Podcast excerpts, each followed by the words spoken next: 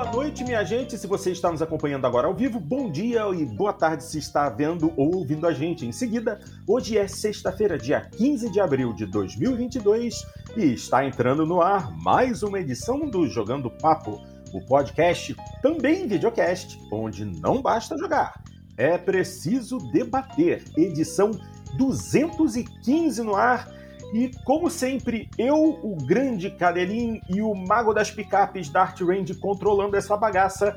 E, obviamente, vamos trazer até vocês as notícias mais importantes e interessantes da última semana no universo do entretenimento digital.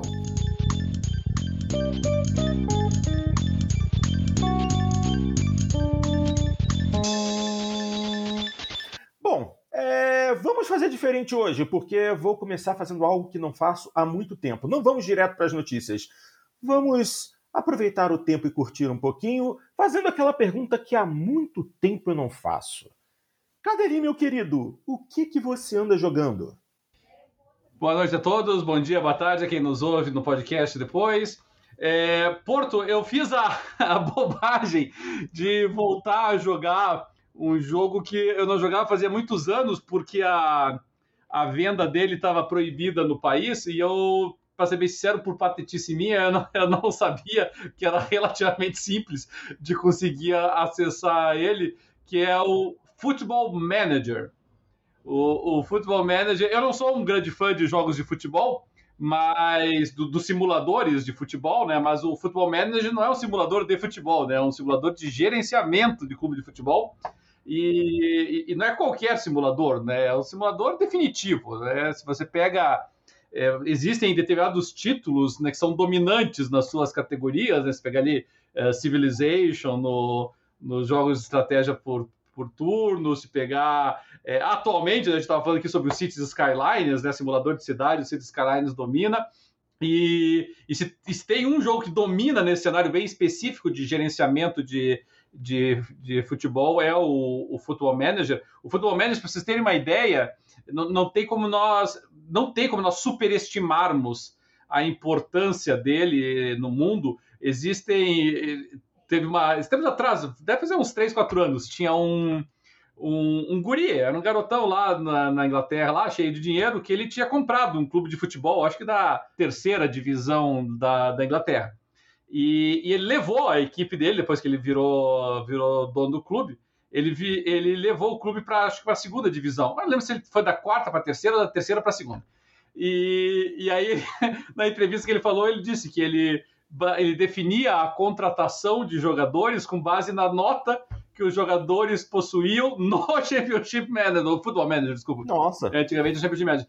E não dá para a gente tirar sarro dele, porque assim, o, o trabalho de investigação, de levantamento de dados que o, que o pessoal, que a equipe da Eidos no Football Manager faz, é, principalmente nessa parte né, de, de avaliação de jogadores e tal, a gente sempre fica muito naquela, ah, vamos ver as, as notas dos jogadores no FIFA. Meu querido, o FIFA, ele tem meia dúzia de notas para os jogadores ali. O Championship Manager tem mais de 20 é, notas diferentes, assim, sabe? E vai de tudo, vai flare, pace, é, é, é, vou botar em português, né? É, chute a gol, chute de longa distância, cabeceio, pulo, força, é, é, ritmo de, de, jogo, agressividade, cruzamentos, é, é, todo uma estatística brutal que eles fazem, sabe? E, e, é um levantamento muito sério que eles fazem em relação a isso. Eles têm um trabalho muito próximo com as federações, com olheiros. Então, só, só para você ter uma ideia, é, é o pessoal que, que acompanha é, é, futebol talvez vai entender isso. Eu, eu, eu, na Inglaterra, eu não sou um fanático por futebol, né? Mas na Inglaterra eu eu torço para o Liverpool. É atrás da minha única equipe fora do Brasil, assim que eu torço é o Liverpool na Inglaterra. E eu jogava o Championship Manager, é um jogo. Eu, eu, chamo de Championship, embora o nome atual seja Football Manager, porque originalmente ele era Championship, ele mudou de nome quando teve uma, uma disputa lá de direitos. E, e quando eu comecei a jogar esse jogo há décadas atrás, eu tava, tinha pego lá o, o Liverpool para jogar e, e você gerencia tudo da equipe, né? Tem equipe sub-23, sub-18, todos os aspectos do clube você gerencia. E, e na equipe juvenil do Liverpool naquele, naquele, na, naquele jogo, tinha um jogador que eu não conhecia, né? Que era o S. Gerard. E, e, ele era magnífico, assim, um jogador extraordinário, sabe? Eu, eu digo, nossa, eu, eu, sempre, sempre que eu jogava o jogo, eu levava o Gerard para a equipe titular. Uh, e esse Gerard que eles estavam vendo lá, que na época tinha 16, 17 anos, ou, é, é o Steven Gerrard, que virou um, um, um, ídolo do Liverpool depois, foi capitão da equipe por muitos e muitos anos. E eu tô falando de 20 anos atrás, isso, sabe? Então, é, há muito tempo atrás. E, e, e então é um jogo assim que ele tem muito. E não é. E aqui eu tô dando só um exemplo ah, pessoal meu, que eu vi, né? Você procura na internet, o pessoal vai dizer várias pérolas, né? Que jogadores assim que ninguém sabia, mas o pessoal lembra, puta, mas no futebol médio esse cara era muito bom. E ele realmente ele é bom na realidade também. E, então é bem legal. Só que é um jogo que consome demais, assim, a gente passa muitas horas nele. E o, e o Football Manager 2022, que é o que eu estou jogando, ele ficou, ficou muito bom. Só que assim, é um jogo altamente complexo, na verdade, bem, ele é bem complexo, você tem que gerenciar muitas coisas no jogo. E os caras conseguiram deixar ele mais complexo do que eu me lembrava dele, né? Eu fiquei uns 5, 6 anos sem jogar, é, ele sai todo ano, e tá bem mais difícil do que eu me lembrava. Mas, mas é legal, é um jogo que eu curto, é bacana essa parte ali de gerenciamento, de simulação. E, e, e, como eu já imaginava, ele me consumiu bastante nesse período, assim, sabe? Então foi um jogo assim. É... Eu até joguei, estava falando aqui do Cities Skylines com o Dart, até joguei um pouquinho do Cities Skylines recentemente. Joguei um pouquinho do, do Dust to the End, que é um, é um jogo de, de estratégia de sobrevivência, numa. É sociedade pós-apocalíptica, mas, eh, mas assim, disparado, o, o Football Manager é, foi o que mais me consumiu, e é um jogo que eu consegui, digamos assim, aspas, gratuitamente, porque ele, o Football Manager 2022 ele está disponível pelo Game Pass é, para PC, e eu, eu, então ele está no Game Pass Ultimate, só que eu não estava conseguindo baixar porque o por virtude de uma disputa judicial aqui de direitos e a CBF não é não licencia o produto, então eles a, a, a Sega, que é a distribuidora, ela não traz para o Brasil esse jogo. Então, se você entra é, pela região Brasil, você não consegue baixar o jogo. Mas e aí eu, eu não estava querendo mudar, sabe? Eu não estava querendo, ah, não vou mudar meu perfil lá para Estados Unidos, aí tem que esperar, sei lá quanto tempo depois para mudar de novo, se for o caso. E, mas eu descobri que não, que era muito mais fácil. É, basta mudar a, a localidade na, na, na, região do PC. Então, você muda a região do PC para Estados Unidos, o, o Game Pass inteiro vai para os Estados Unidos junto com a região que você mudou, sabe? Então, problema resolvido. Aí eu consegui baixar o jogo e tenho jogado ele, feliz da vida. É, no, no console também tem isso. Aí, no console, se tu coloca. Se tu muda a região lá no console, tu acessa a loja daquela região. Exatamente, e não precisa nem mudar a linguagem. Você pode. Agora a linguagem independe da região. Você pode deixar o seu console com a interface toda em português, mas mudar a sua região de moradia para Estados Unidos, você tem acesso a todo o conteúdo americano. É, eu, eu nunca tinha enfrentado essa situação antes, né? Eu nunca, nunca tinha tido, pelo menos até que eu me recordo. O, a, minto, teve uma vez que isso aconteceu, que foi, que foi o Roblox, né? Quando o Roblox saiu, inicialmente ele não estava disponível na live brasileira, e, mas na época não tinha essa facilidade toda, não tinha que mudar a conta da live para os Estados Unidos para daí conseguir baixar é. o Roblox. E, e, mas depois do inclusive Roblox. No, inclusive no console, muita gente faz isso para poder jogar um pouco antes um jogo que vai. Um jogo que vai sair na meia-noite de cada país. Então tem gente que se muda para Nova Zelândia. Muito desespero daí, né? Eu... Ah, Só que, que daí joga 12 horas antes. E... Pelo amor de Deus. Só que para isso funcionar, tu tem que ter feito a, o pré-download, a, a, aquisição antecipada lá na loja da Nova Zelândia também, né? Senão não funciona. Se tu fez a, a comp compra ah. ou a reserva antecipada pelo Game Pass aqui na loja brasileira, daí tu vai ter que esperar o horário brasileiro mesmo. É, eu, eu não sabia porque nunca tinha acontecido para mim, sabe, de ter um jogo que eu queria que não estava disponível na região, sabe? Pelo menos não que eu me recordo. É, mas o, o Futebol Manager é, foi um forte exemplo disso. Mas, mas fiquei muito feliz. O jogo tá muito bom. O pessoal que curte aí, assim, quem gosta de futebol, o Futebol Manager é um jogo obrigatório, né? Mesmo que a pessoa possa achar é, meio enfadonho, né? Ficar ali gerenciando, mas é, é muito divertido, é muito bacana, assim, o nível de, de detalhamento, de minúcia que eles levam, assim, sabe? É, às vezes chega a ser até ridículo em certos momentos. Né? Você tem que. Você pega todo mundo, né? Ah, quem que vai ser o analista de performance da equipe sub-18 e você tem que negociar o contrato do cara, você tem que ver quanto você vai pagar por ano, se vai ter, vai ter aumento, tem que controlar quando é que o contrato dele vai vencer. Ele é, é bem gerenciamento mesmo, assim, sabe? Mas é muito legal. Eu tô bem feliz de poder jogar de novo. Show de bola. E você, Dart, o que é que você anda jogando, meu querido? Eu, eu não me lembro se eu cheguei a comentar da última vez, você perguntou sobre o Martha is Dead. Sim, você se comentou que estava jogando. Não, você eu, falou terminei. que estava jogando. Ah, você terminou agora. Eu terminei. É... Impressões. É, eu gostei, eu gostei. E, é, e é tão nojento quando falava ou mudar, não? Não, não tem nada nada, nada, nada não é possível, porque eu já vi cenas horrorosas dele. Não, tem, tem, mas são pouquíssimas, são poucas. A maior parte dele é mais suspense, assim, e, e um certo mistério, assim, de tu descobrir o que, que aconteceu e tal. Não tem então... tanta cena assim sangrenta, não. Ah, tá. Então realmente foi só foi só mesmo para criar uma onda é, ao é, redor do jogo. O grande, pro, o grande problema é uma cena específica. Ah, tá. Aquela, é aquela... uma cena específica que é o grande problema, que realmente essa daí. Uh, que tu tem que achar um negócio lá e. E tu acha no, no corpo.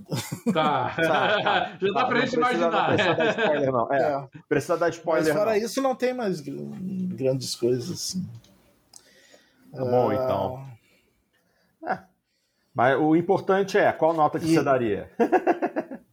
ah, eu acho que um 7, 8. Pô, então não foi tão bom assim, pô. Não, 8, 8 tá bom, meu. Não é um tá, Game of the Year. Okay. É, não é um Game of the Year. É bom. Eu achei interessante a história e tal. Ele tem algum. Como a maioria desses Walking Simulators tem problema de jogabilidade, né? A jogabilidade geralmente não é grande coisa, mas. Mas o que segura você mesmo é, é a história, né? É, apesar de ter a parte da, da câmera, que eu achei bem legal, mas lá pela Santa começa a ficar meio repetitivo. Hum. Tu tem que revelar fotos, tem que tirar fotos depois tu revela da forma antiga, né? Ah, nossa senhora. É. Tá, Mas tá é interessante bom. essa mecânica. Eu joguei também no. Eu acho que eu terminei também o Guardiões da Galáxia. Uhum. É e aí, o que, que, você achou? Muito bom, Legalzinho? Muito bom. Ah, show. Mais e algum? Eu terminei também a Memoir Blue, que é da o último jogo da Anapurna que saiu na, no Game Pass, que eu acho que todos dele, deles estão saindo no Game Pass agora. Uh, eu achei fraquinho. Ah. É um ah. jogo curtinho, assim, leva umas duas horas no máximo. E ele é bonito, é um jogo bonito, assim, a arte dele, mas uh, a história achei meio. Uh, uh, meio melosa, assim, melodramática, assim, e, e termina meio é meio sem graça. Ah, eu, eu me esqueci de é. dizer, Porto, que eu não só eu terminei, como eu, é raro, muito raro acontecer isso comigo, mas eu, eu terminei e fiz mil de mil nas conquistas do Lake, que é um, é um Walking Simulator que está disponível no, no Game Pass. Esse, esse, eu joguei no Xbox One em particular, embora ele esteja disponível uhum. para PC também. E, e, olha, eu terminei o jogo, eu, eu, eu fiz as, todas as conquistas do jogo, eu não sei do que se trata o jogo até agora. Como assim? eu, Como assim? Eu, eu, não entendi. Eu acho que ele é, qual que era, ele é qual tipo, era a finalidade do jogo. Ele é tipo Seinfeld. Seinfeld era série sobre o nada, né? é, é, é, é, bem isso. Eu acho que o Seinfeld dos, dos, dos Rock Simulator. Só que um Seinfeld era engraçado, pelo menos. Né? Eu não entendi a ah, de por, quê, por que, que eu tava jogando, qual que era o meu objetivo é, assim, eu, eu fiz todos os finais, porque para você fazer mil de mil, você tem que fazer todos os finais. Todos eles absolutamente insatisfatórios, um mais satisfatório que o outro. É, tu teve mais paciência que eu. Eu terminei uma vez e depois eu fui ver no YouTube os outros mas, é, mas é um horror, assim, sabe? É, olha, olha, devo dizer. É, assim, o, o, o jogo, como eu posso falar assim? Ele é ruim, porque obviamente um jogo sem propósito não pode ser bom, né? Mas, mas eu nunca vi uma coisa assim, Porto, sabe? Eu, eu nunca tinha jogado antes um jogo que eu chegava no final e eu ficava pensando assim. Ele é original. um jogo original, não pode ser. É, o que, que foi isso, sabe? Porque eu, eu, confesso, eu tava o tempo todo jogando achando assim que, sei lá, em algum momento eu ia descobrir que aquela cidade era toda feita de robôs, ou ia ter uma invasão alienígena, ou ia ter um, um mistério, um assassinato, alguma coisa. Nada.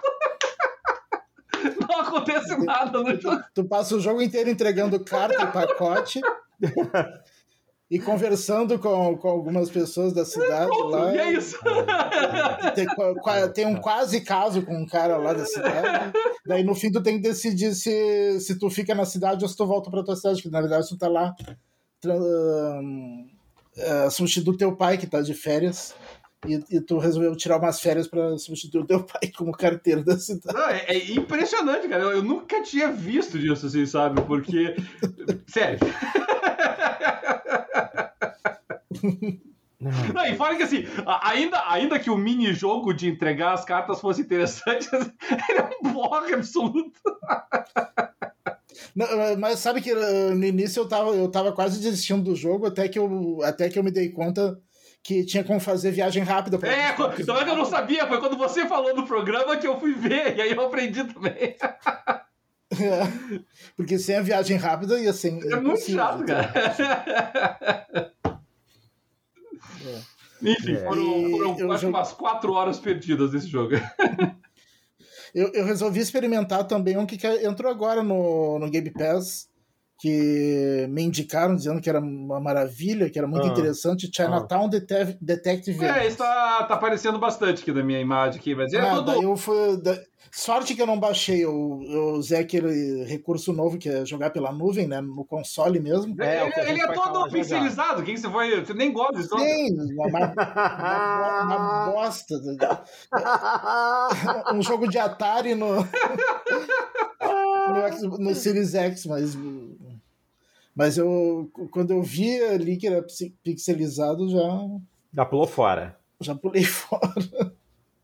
Que sorte sua, hein? Que, que a nova função do console te salvou, né? É. Muito bom. E eu joguei um pouco do GTA V. Eu tô refazendo a campanha dele. É por isso que eles ficam lançando todo ano, sabe? Porque, porque sempre tem. Porque é sempre. É, porque é bobo e estrada ruim tem até. É, sempre tem o cara que vai jogar esse troço. e Transport Fever 2 no, no PC. Opa! Tô jogando de novo. Caraca, só eu que fico travado num único jogo, é. Porque é preciso falar aqui, né? Geralmente eu falo que eu tô. É, eu só, só tô jogando Forza Horizon. Forza Horizon, não. Agora só tô jogando Gran Turismo. Gran Turismo. É importante lembrar que saiu a atualização que resolveu os problemas de todo mundo. Todo mundo é o, o, o, o caso Nori resolveu fazer aquela mudança, reduziu o valor dos pagamentos, não sei o quê. O choro valeu a pena porque uh, os prêmios melhoraram é, em basicamente todos os eventos os, os valores cresceram e cresceram bastante.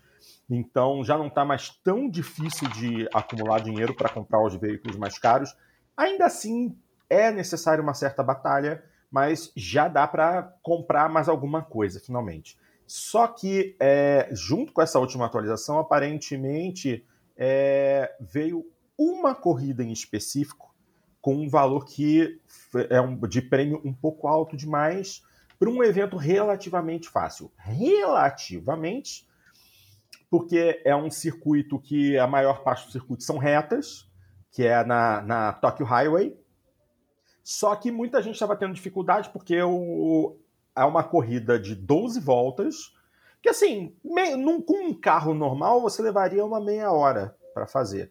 Só que o nível de dificuldade do primeiro colocado aparentemente é muito alto e é uma corrida em que você tem que gerenciar pneus e combustível. Só que botaram o valor do prêmio alto demais. Se você concluir essa corrida, você recebe 550 mil créditos do jogo. Não tem nenhuma outra corrida com um valor tão absurdo. O segundo valor mais alto, se eu não me engano, pago por uma corrida de longa duração são 180 mil créditos. E para completar, para completar, além dessa corrida é, valer 550 mil créditos, uma corrida relativamente, eu digo relativamente fácil, descobriram um Quanto glitch. tempo dura essa corrida? Olha só, com um carro normal, é começou começou mal a explicação. Poxa, é, não, então, vamos lá, vamos lá, deixa eu explicar. Deixa eu explicar. Com um carro normal, equivalente aos outros carros que dividem a pista, você leva uma meia hora para fazer essa corrida. E é aquilo. Nossa, tu tem... acha muito alto? Não, para mim, para isso aí tinha que ganhar os milhões. Calma, calma. Se você vencer essa corrida é, sem atingir outros carros, nem atingir a parede com muita força, você ainda recebe um bônus de mais 50%. Então, a corrida que fecharia a 550 mil créditos, você recebe 825 mil créditos, que é um dinheiro bom. Se você fizer essa corrida três vezes, são mais de 2 milhões de créditos para você gastar num carro bem caro. Tem alguns carros de 20 milhões no jogo, mas esses daí, eu honestamente, tô nem aí, que se exploda. Mas, por exemplo, já consegui comprar um Mazda 787B, que é um carro de 2 milhões e 300 mil, com certa facilidade. E por que certa facilidade? Porque descobriram um glitch no jogo que você pode pegar o carro mais poderoso do jogo, que é o Dodge Tomahawk X, que é um carro que consegue atingir 660 km por hora. Só que o nível de pontos de performance dele é muito alto. Ele não se enquadraria no máximo que a corrida permite, que são 700 pontos de performance. 700 ou 600? Não, minto, 600 pontos de performance. E esse carro tem mais de 1.300 pontos de performance. Conseguiram fazer com que, com algumas peças instaladas no carro e uma alteração na caixa de câmbio, de 1.300 o carro cai para 599 pontos de performance. E aí você pode é, fazer os retões a mais de 400 km por hora, deixar todo mundo para trás, e se você for bom dirigindo o carro, você consegue fechar a corrida em 16 minutos. Ao invés de meia hora, você leva 14 minutos a menos. E adivinha o que eu tenho feito? Só hoje eu fiz essa corrida seis vezes. Para poder comprar alguns carros mais caros lá da loja de veículos lendários.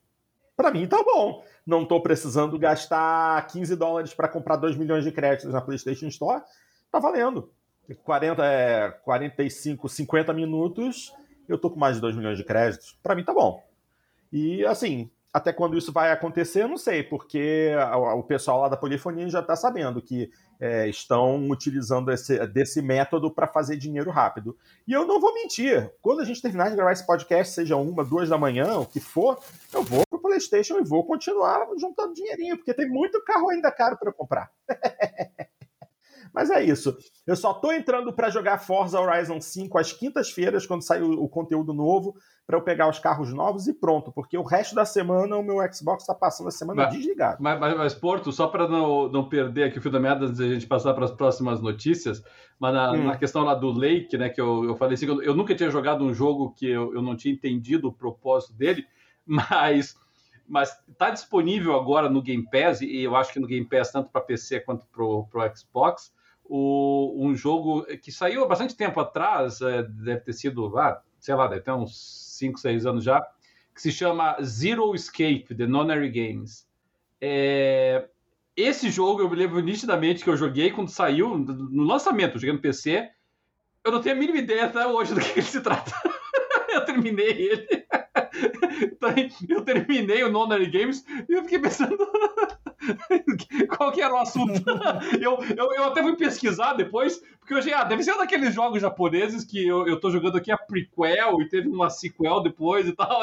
Eu fui procurar porque eu não entendi, sabe? Eu achei que de repente tinha uma continuação, era um jogo episódico, coisa parecida. Não.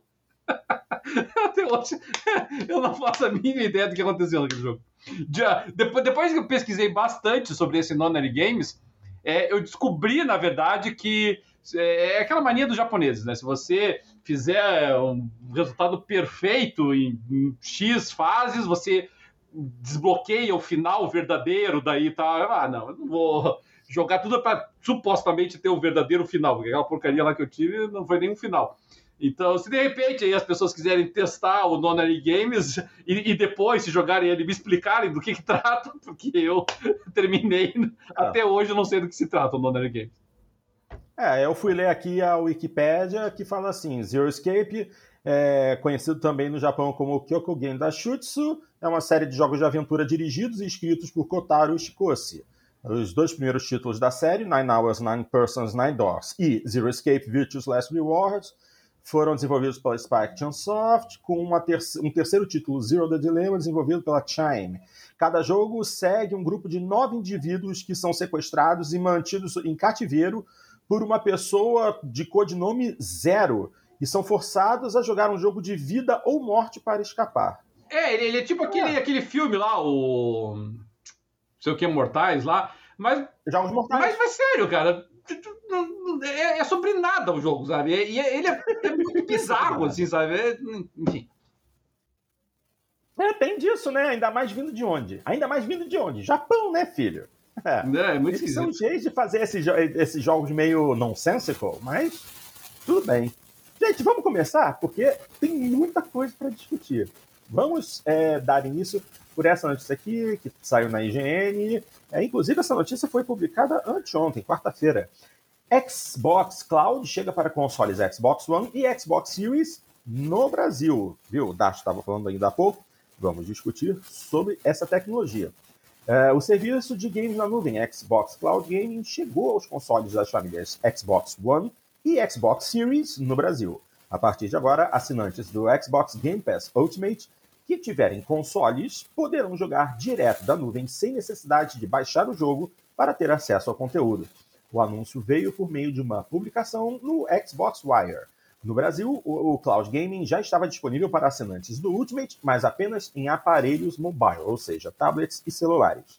O novo benefício da assinatura também per permitirá que donos de Xbox One tenham acesso a, aí a gente coloca entre aspas, alguns títulos de última geração, o exemplo perfeito é Microsoft Flight Simulator, que não é compatível com Xbox One, graças às suas especificações técnicas, mas que pode ser jogado no console, já que por meio da nuvem o game é processado em servidores externos. Para ter acesso ao recurso, basta ligar o console e acessar o catálogo do Game Pass. Lá você pode escolher o game de preferência e, caso ele tenha suporte ao cloud gaming, inicie-o prontamente há uma aba dentro do catálogo que separa os títulos compatíveis com o recurso.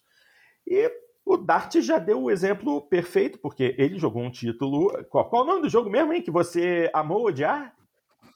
Ah, é. Como é que é o nome? Deixa eu ver aqui. ele falou o nome ainda há pouco. Chinatown Detective Não, O nome é grande. ah, Chinatown Detective Agency. Então, já temos aí o exemplo perfeito. O Dart já fez uso da tecnologia e assim, Dart, é, deixa eu te perguntar. Você não curtiu o jogo, obviamente, mas do pouco que você jogou, o que, que você achou em termos de latência, de controle, de qualidade de imagem?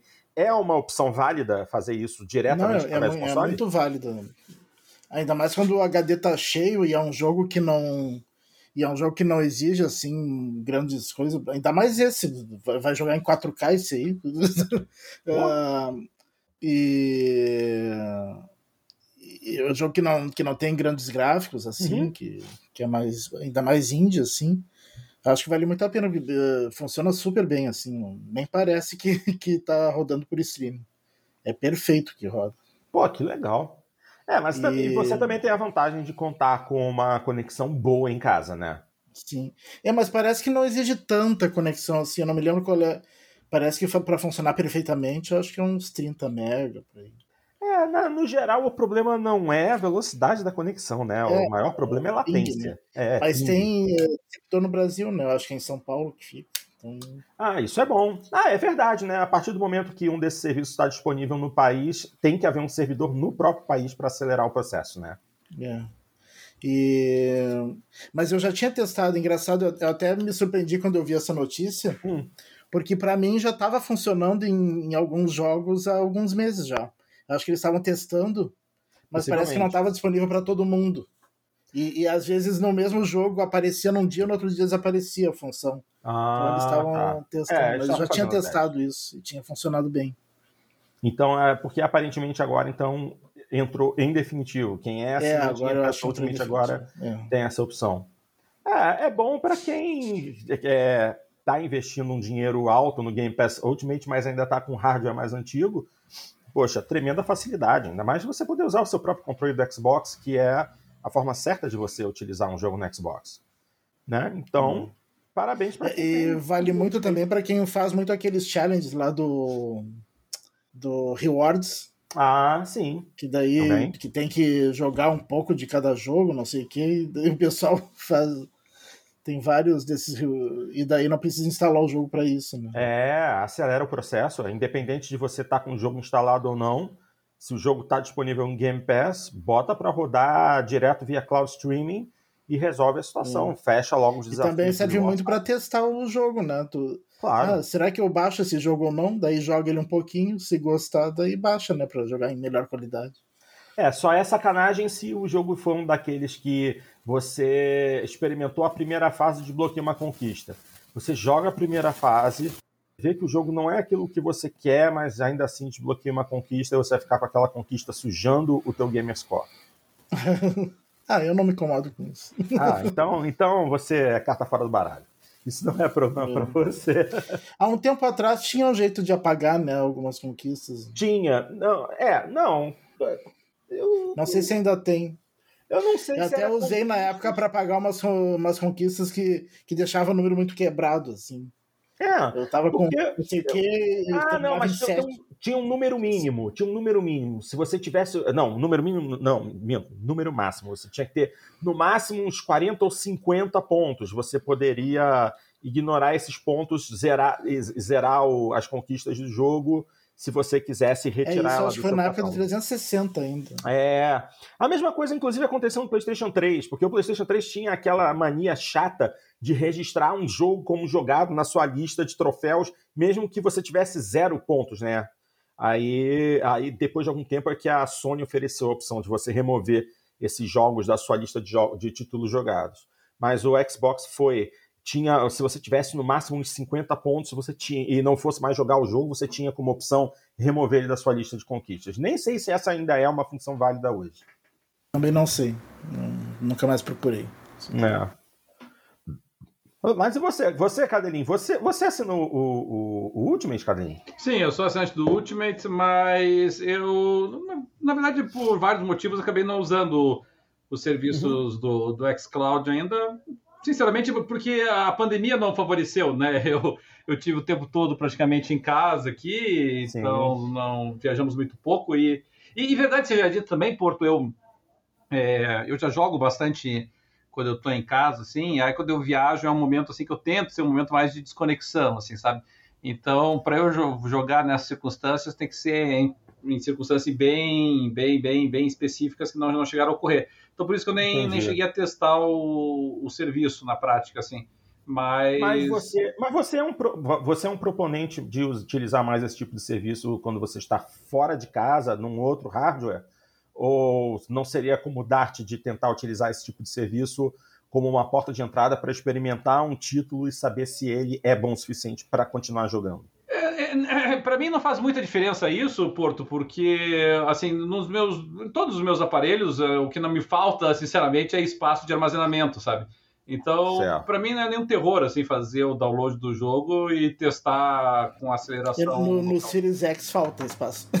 É, eu, o Series eu- X eu não tenho sim, esses. é, o, o no meu Xbox One, né, eu tenho eu, eu, eu- eu tenho disco rígido adicional, então são 2 GB ao todo que eu tenho nele, né? Ah, mais é do que bom, aí é suficiente para dar conta.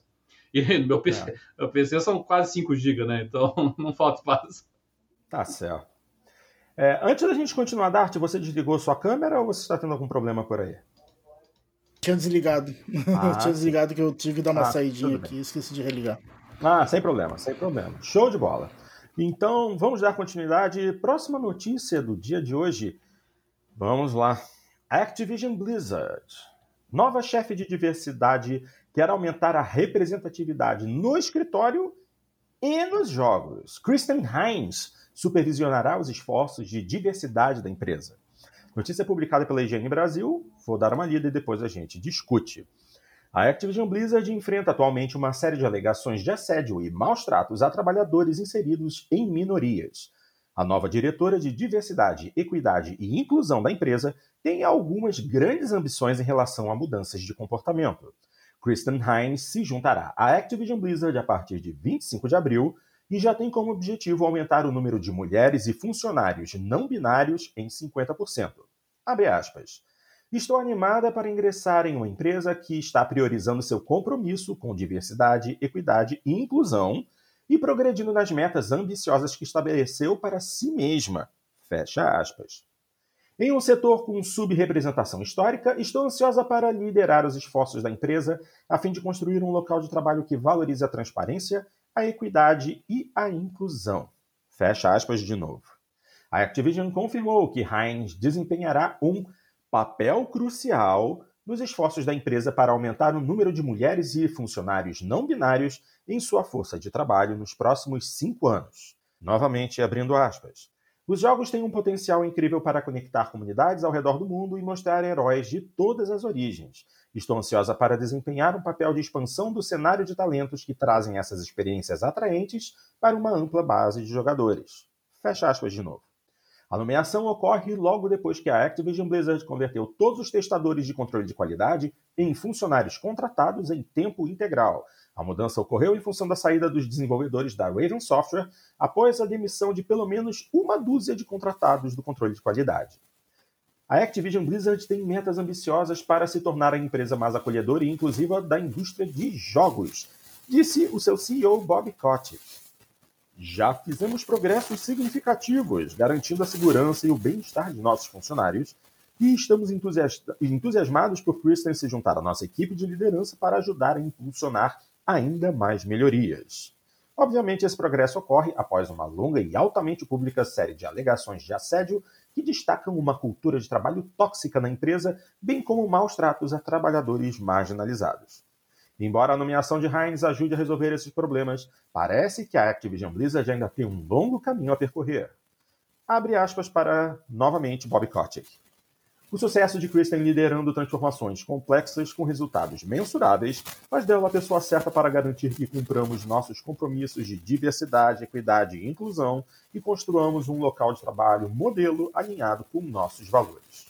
Fecha aspas.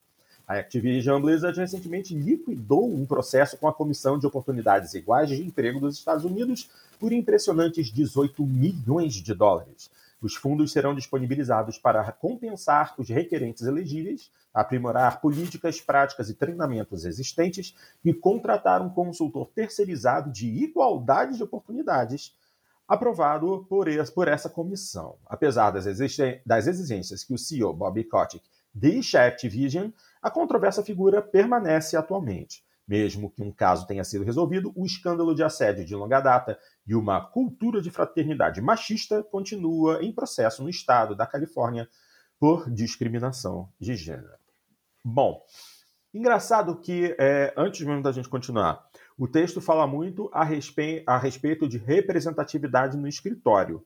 Mas o título da, da, o título da matéria fala de representatividade no escritório e nos jogos. Essa segunda parte eu não vi na matéria.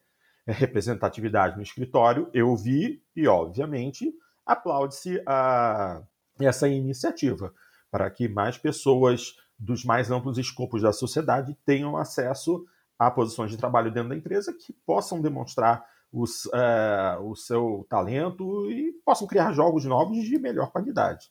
Agora, mais uma vez, é, igualdade deveria de ser algo é, básico em qualquer situação.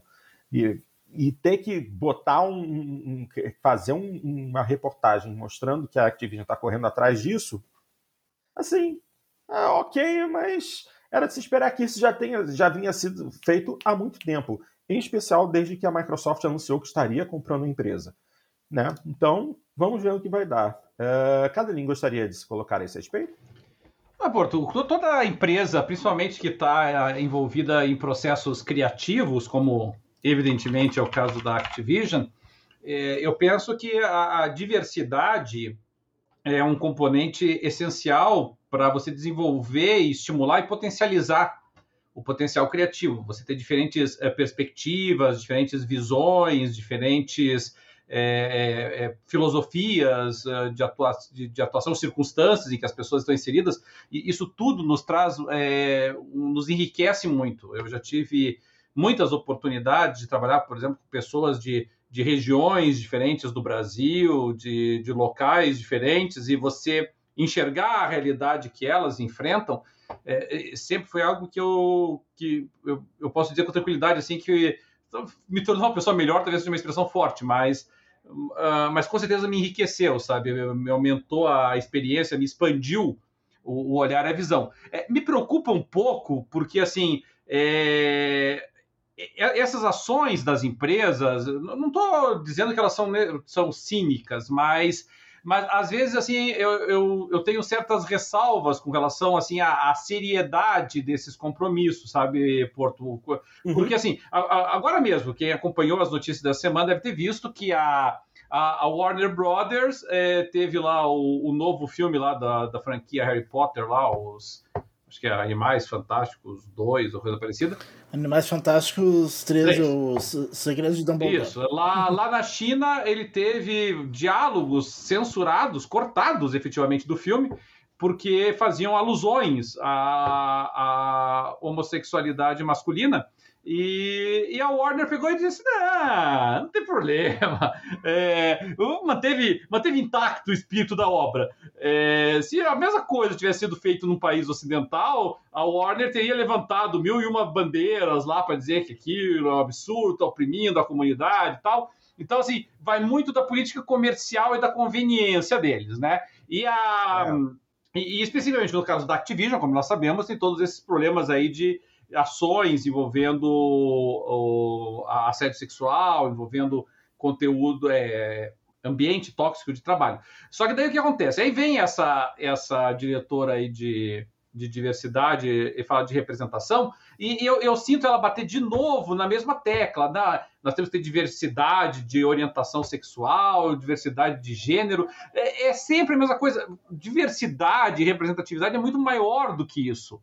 Não, não é a cor da pele, não é, não é, não é só a cor da pele, claro, não é só o gênero, não é orientação, só a orientação sexual, é tudo. É você ter pessoas de diferentes estados norte-americanos ou do mundo, preferencialmente do mundo inteiro, é, uhum. integrando a mesma equipe, pessoas de diferentes é, visões é, políticas, diferentes visões filosóficas, de diferentes formações religiosas, de diferentes. Enfim, é, todas as diferenças que fazem a, o ser humano ser tão rico e tão dinâmico. É, e eu não vejo isso, sabe? Então, quando eles começam a ficar toda vez que ele vai falar de representatividade, ele fica batendo na tecla gênero, não sei o quê, aí me dá a nítida sensação de que não é um compromisso verdadeiramente de você é, é, é ter uma representação diversificada visando estimular o processo criativo, mas é só uma resposta é, de marketing a uma determinada situação específica, já que o problema deles era uhum. com gênero, então é, é, essa é a diversidade. É. Se fosse um problema de racismo, eles diziam que vão colocar mais negros. Se fosse um problema de é, religioso, eles iam dizer que iam colocar mais muçulmanos, ou mais judeus, ou mais, pouco importa. Então é isso que me incomoda um pouco, sabe, Porto? Concordo plenamente. Fiquei com essa mesma impressão, que é mais uma mais um marketing deles, assim, querendo querendo apagar um pouco o fogo, né? É, melhorar a imagem pública. É. Né? Basicamente. Do que algo genuíno, né? espero que, que realmente seja genuíno, né? Talvez essa essa nova chefe aí, talvez realmente ela traga isso, né? Mas vamos ver. É, agora é aguardar para ver, infelizmente. Ok? Vamos em frente, porque agora tem notícia bacana e bastante interessante. Epic Games investe na brasileira Aquiris, produtora de Horizon Chase. Um acordo para a publicação dos próximos games do estúdio também foi selado. Muito bom. Notícia publicada pelo DNM. Vamos lá. A Epic Games, desenvolvedora de Fortnite, anunciou nesta última quarta-feira, dia 13, que realizará um investimento no estúdio brasileiro Aquiris, responsável pelo jogo de corrida Horizon Chase, e também selou um acordo para a publicação dos próximos games do estúdio. O Aquiris é conhecido por jogos como Horizon Chase, Wonderbox Adventure Creator e Looney Tunes World in Mayhem, por exemplo. Eles possuem títulos para dispositivos móveis, além de PC e consoles. É, vamos abrir aqui aspas para o Maurício Longoni, que é o CEO da Aquiris. Estamos entusiasmados com essa parceria com a Epic Games. É um forte reconhecimento do que a, do que a Aquiris construiu até agora, e mal podemos esperar para mostrar ao mundo no que estamos trabalhando juntos. O poder de publicação da Epic e sua estreita colaboração conosco em tecnologia, inteligência de negócios e desenvolvimento de produtos nos ajudará a melhorar a qualidade e o alcance dos nossos títulos. Já Hector Sanches, chefe da Epic Games Publishing, disse que, abre aspas, a Aquiris não só tem um olho afiado para experiências de jogos de qualidade, mas também demonstrou grandes habilidades artísticas e técnicas usando a Unreal Engine em seus produtos. Estamos honrados em ter a oportunidade de estreitar nosso relacionamento com um dos primeiros estúdios da América Latina no cenário de desenvolvimento americano, que está em pleno crescimento. A Aquiris foi fundada em 2007 em Porto Alegre e hoje possui uma equipe de 180 pessoas que trabalham em qualquer lugar do mundo por conta do modelo home office de trabalho. É, bato palmas, bato palmas tanto para a Epic por reconhecer a qualidade dos produtos desenvolvidos pela Aquiris, quanto também pela própria Aquiris, porque eu sou fã dos jogos, em especial, obviamente, Horizon Chase, que é um jogo que eu, inclusive, eu tenho que reinstalar ele no PlayStation 5, porque eu só tinha ele instalado no PlayStation 4, quero voltar a jogar e eu amo Horizon Chase. E aí, minha gente, é, por favor, impressões a respeito dessa notícia. O que me chamou a atenção, Porto, principalmente no noticiário internacional, é hum. que quando eles falaram da Equities, é, é, eles não, não, não deram tanta ênfase ao Horizon Chase Turbo. É, é, ele é mencionado, mas, mas geralmente, é, geralmente não. Teve várias notícias indicando que eles eram do Horizon Chase Turbo. Mas, mas teve muitas também falando do Wonderbox, que é o jogo do Apple Arcade da, da, da Equities. Ah. É, mas de qualquer maneira é interessante. É, vale destacar que por esse acordo aí firmado entre a Epic e a Equities, é, é tanto de investimento quanto de distribuição de jogos, o, a, a, Epic Games passa a, fazer, a integrar a equipe de diretores da Equities. O, uhum. o, representante da, do relacionamento com third parties da, da Epic Games, é, ele, ele, ele passa a integrar daí a, a direção da Equities, né? Então, é, digamos assim, não é conversa para dormir, é uma, uma, um envolvimento administrativo importante. E, e eu achei legal, Porto. É, é, é, uma empresa aí assim que lançou jogos muito elogiados. O, o Chase Turbo é um joguinho muito bacana. E o, uhum. e o Wonderbox aí eu não tive para jogar, mas é muito elogiado também. O pessoal gosta bastante dele. E, é, eu tô eu dando uma olhada na imagem dele agora. É, ele é muito bacana. Eu até vou, vou, vou dar uma olhada nesse Wonderbox, porque eu tenho o Apple Arcade, né? É, o Wonderbox é bem naquele esquema de faça sua própria aventura, assim, né? Você é, é bem é bem sandbox, por assim dizer. É, né? visualmente ele, ele, é muito bonito, pelas imagens que eu estou vendo aqui. É. Nossa senhora, um é. belíssimo trabalho. É, e, e, assim, é uma notícia importante, tá? Vamos deixar claro isso. Não é assim, ah, porque é do Brasil. É, foi notícia no mundo inteiro. Foi notícia na, na IGN, foi notícia é, no, no, no, no, COG, no, no, no Gematsu, foi notícia no Nintendo Life, vários, vários da CNN, várias, uh, uh, vários meios de comunicação repercutiram essa, uhum. essa parceria, uma parceria muito importante, portanto, né, não dá para a gente menosprezar ela, não. E a, e a Equities é do Rio Grande do Sul, né, por, por Sim. Sim, daqui de Porto Alegre mesmo. É. Até, não sei se vocês se lembram, gente, uma desenvolvedora da, da Equity já, já participou de um Jogando Papo lá do começo, que a gente falando de desenvolvedores nacionais. Sim, sim, sim. Tem bastante Estava... tempo, né? É, Nossa que foi com o Vitor Valadares e, e, com ela. É isso mesmo. O Vitor Valadares hoje trabalha numa, num estúdio lá em Dublin, na Irlanda. Que beleza, hein? Nossa, bacana demais. É isso aí, minha gente. Vamos em frente, porque ainda tem bastante coisa. E a próxima notícia. É, assim, eu só, desculpa, Porto, é, eu, eu tinha. É, em, em, alguns, algumas das reportagens falando sobre essa aquisição, é, hum. veio um dado importante que, a, embora sem, sem uma fonte específica, mas indicando assim que o mercado de jogos no Brasil hoje está girando na casa de 2 bilhões de dólares é, mas crescendo aí cerca de 5% a cada ano. Então, assim, um crescimento muito constante, ainda, ainda é uma, uma fração, né, bem pequena, na verdade, da movimentação é, financeira de, de, de jogos no mundo inteiro. O tamanho do Brasil é muito pouco, realmente. Nós, é, isso representa pouco mais de, de 2% da, do comércio global anual de, de, de, jogos, mas, mas em crescimento. Né? Então, é, é, o Brasil é visto como um mercado de expansão. Exatamente, muito bom. Ok, minha gente, vamos lá. Próxima notícia de hoje. Não há garantia de que um MMO de League of Legends será lançado de acordo com seu produtor. O game foi anunciado pela Riot Games em 2020. Então vamos lá, reportagem da IGN. O MMO de League of Legends pode nunca ser lançado, de acordo com o produtor executivo do game, mas ele disse que está otimista de que o jogo da Riot Games chegará ao mercado por meio do Twitter, a mesma forma como ele anunciou o game em dezembro de 2020, o produtor executivo do título, Greg Street, falou que não há garantia de que o game será lançado. Street elaborou o assunto, dizendo que esse é o caso com qualquer jogo.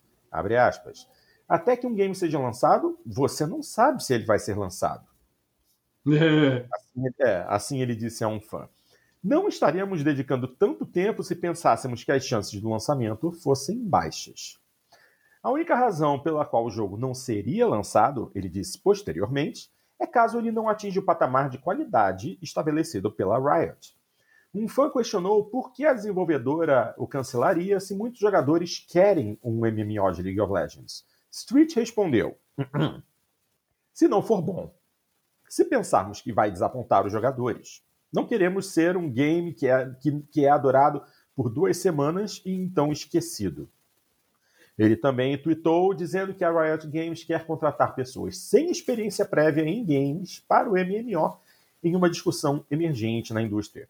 A Riot deixou claro no passado que, embora queira expandir o universo de League of Legends, ela não o fará ao sacrificar qualidade. Recentemente, a empresa lançou Ruined King, a League of Legends Story, que a IGN avaliou como ótimo, além da série animada Arcane. Ou seja, é, a Riot quer qualidade, mas não dá para não dá para saber se vão lançar o jogo ou não, porque eles não têm como entregar essa qualidade. Ah, é, eu, eu achei ridícula essa manifestação deles, assim, sabe? É, é, a impressão que dá é que eles estão preparando terreno para pular fora, sabe? Porque, é. sério, quem em sã consciência faz uma manifestação dessa, né? Você faz a, você anuncia que um jogo vai sair, e aí depois no futuro você diz, ah, eu não tenho certeza se o jogo vai sair. Quando que alguém faz isso, entendeu? Então é, é, é a sensação que passa das duas uma, né? Ou que eles não têm confiança no próprio produto e estão manifestando essa insegurança, ou eles estão preparando terreno para o anúncio de que, não, veja bem, é, nós, nós, não, não, é que nós queríamos cancelar, mas é que não, não viveu à altura do nível de qualidade que nós exigimos. Uhum. Exatamente. E depois ainda vem essa informação de que, é, de que eles estão pensando em contratar gente sem experiência. Ai, ai, ai, aqui. É, o próprio tal do Greg Street falou que a Riot quer contratar pessoas sem experiência prévia para este MMO. Quer dizer, não, não dá para entender. Uma hora fala uma coisa, outra, outra hora fala outra. Uma informação não complementa ou não justifica a outra. Muito Mas agora, para mim, isso é uma ótima notícia, né? Se, se, se um. O, o, o, o League of Legends é um MOBA, né? Sim além de um MOBA, que é um saco, ainda vão lançar mais um MMO, que é outro saco. Em vez de lançar um jogo de gênero bom, né, só, lançam essas porcarias. Ah, ou então abandona a porcaria do jogo e bota toda a franquia League of Legends como uma animação em computador que, que fica bom bota a, a, equipe de produção do jogo para escrever um eu não, eu não tive nem vontade de ver porque eu não gosto do, do jogo, então. Ah, cara, não, não, não, não, não, não, não faça isso, não faça isso. Não misture Arkane com o jogo. O Arkane é outra coisa e eu posso te garantir que você vai gostar e muito. Assista. Assista. Não pense em Arkane como League of Legends. Pense como uma coisa completamente diferente. Porque é. E é um roteiro excelente e a animação é fantástica. Eu tenho certeza que você vai curtir. Vai na fé, pode assistir. É, não tive coragem. Não, tenha. E... e... Eles podiam aproveitar e fazer um RPG normal, nem né, vejo um. É, é, não precisa. Aliás, seria até interessante se eles fizessem um RPG baseado em Arcane. entendeu? Não precisa ser um MMO. Façam um RPG bem, bem suportado pelos personagens de Arkane, com um roteiro bacana que, faz, que vai fazer sucesso. Negócio é que não tem jeito, né? Eles gostam do, do, do MOBA porque faz dinheiro vendendo microtransação, esse tipo de coisa. Se eles fizerem um mero MMO, talvez. É, não, não, um MMO não. Se eles fizerem um mero RPG, eles talvez não atinjam o tutu que eles tanto desejam. Ah, fazer o quê? Em frente, gente, porque ainda tem muita coisa. Nossa, ainda tem uma, duas, três, quatro, cinco, seis. Não, cinco notícias. Vamos lá. Próxima da lista de hoje. Elden Ring. Eita, todo mundo fala desse jogo. Jogador zera game em menos de nove minutos. Um speedrunner de Elden Ring zerou o game em menos de nove minutos. O usuário do YouTube Distortion 2 reduziu o tempo para terminar o jogo para 8 minutos e 56 segundos, utilizando o glitch conhecido como Zip, que permite que jogadores se teletransportem por diferentes áreas do mapa. Ah, tá. Combinado a outros ah, recursos. Daí não vale, né? Usando glitch. Não, mas o, o, o, esses speedruns geralmente se utilizam de glitches do jogo para reduzir o tempo. Isso é normal. Não é. Você tem um speedrun que você pode fazer toda a história do jogo da maneira mais rápida possível, mas também existem speedruns em que você utiliza glitches do jogo para ah. conseguir cortar caminho. Ah, para mim, speedrun. Para mim, speedrun raiz seria sem usar glitch, né? O mais okay. rápido possível sem usar glitch. Não, mas é que daí só, só, dá nos jogos de plataforma antigos lá, né? Aí até dá. Isso, né? Esses jogos aí não tem como. Pô, mas, pô, tipo, o, o Super Mario 3, você consegue fazer um speedrun com glitch que você mata o jogo em pouco mais de uma hora. Então, não é nenhuma, não é nenhuma novidade você descobrir pequenos defeitos de programação para conseguir acelerar o procedimento. Eu mesmo estou fazendo isso no Gran Turismo. Vamos lá.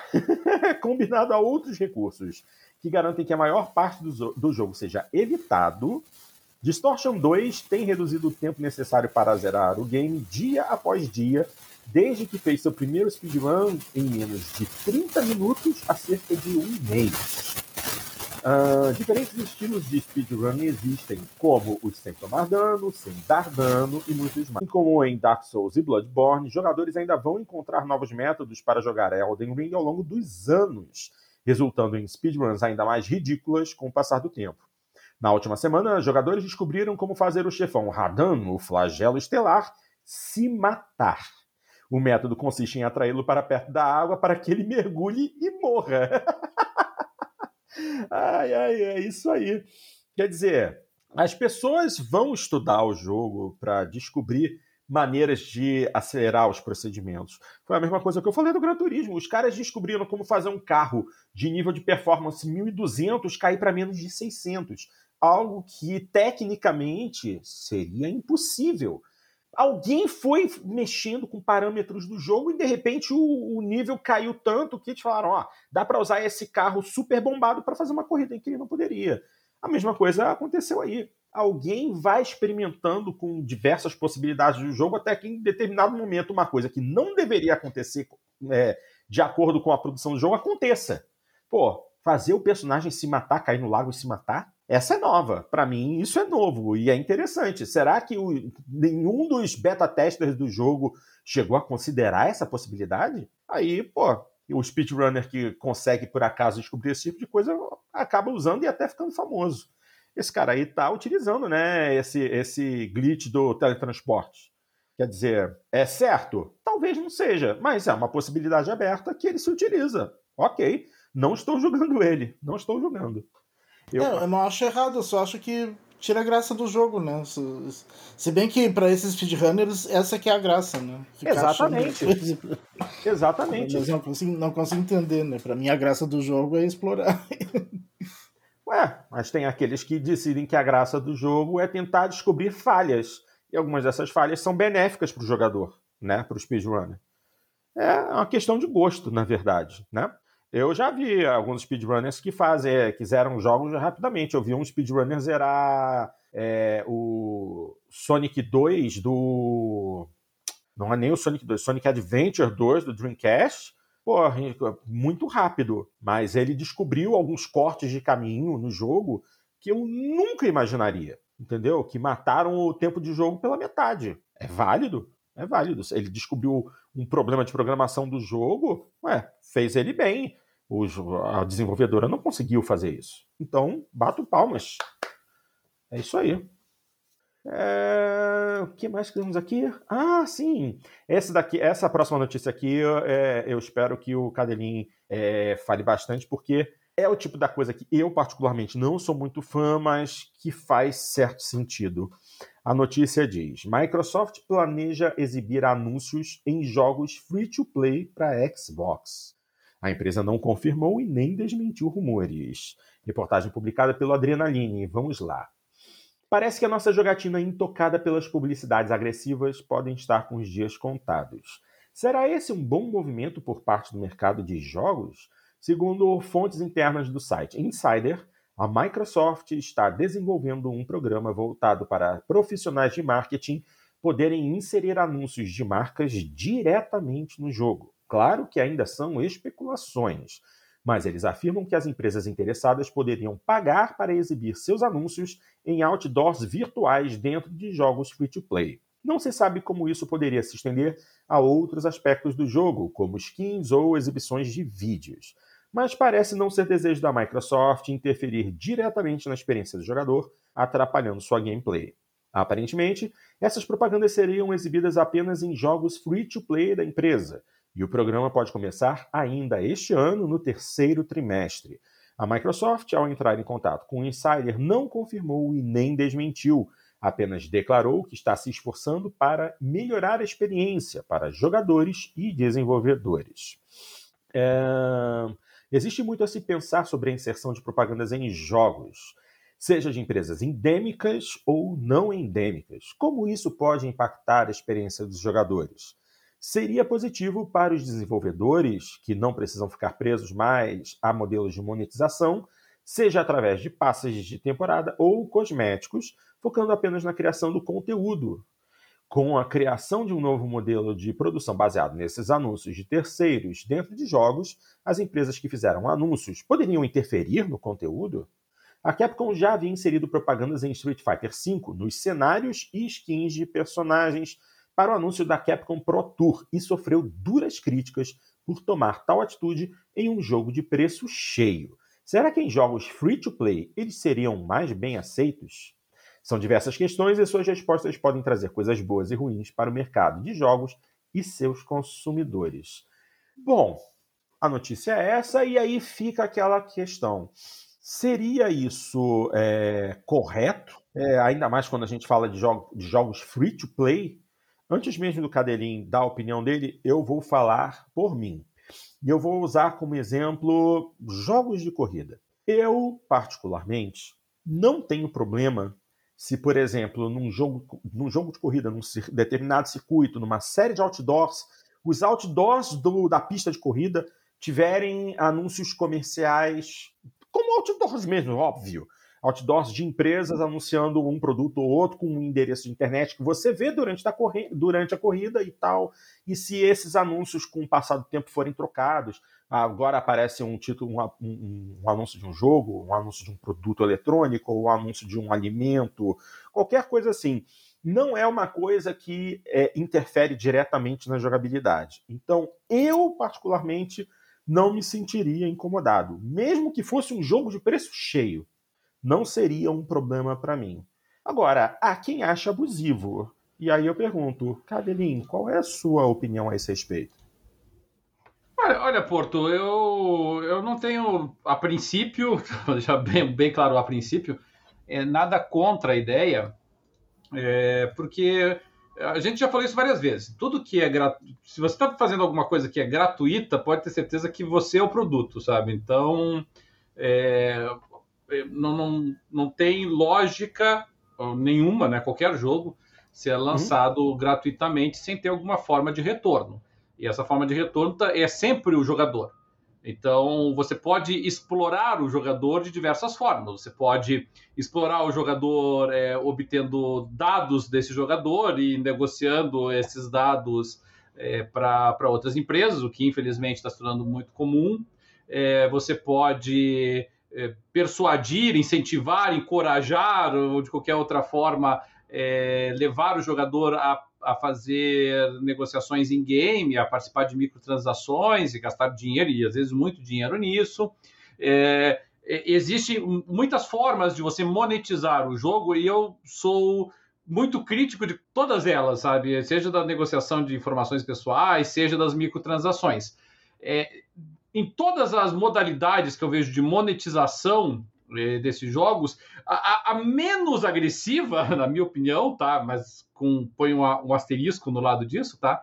A menos agressiva é exatamente você ter é, propaganda dentro do jogo, porque isso garante, obviamente, para a produtora é, uma fonte de recursos e na maioria das vezes o jogador é, ele é capaz de, de discernir que ele está diante de uma propaganda. Mas mesmo que ele não seja capaz, mesmo que a propaganda esteja ali inserida de forma, é, vamos, meio traiçoeira, né, meio para realmente a, a, a, induzir, subliminar, por assim dizer, ao jogador, ainda assim eu acho isso uma forma menos agressiva de monetização é, do que você realmente fazer induções de microtransações, não é? Você apelar para é, para ganância, para o nervosismo, para a ansiedade do ser humano, que, é as, que são as microtransações, ou pior ainda, né, você é, utilizar e fazer negociações é, indevidas, ilegais e não autorizadas de informações dos jogadores.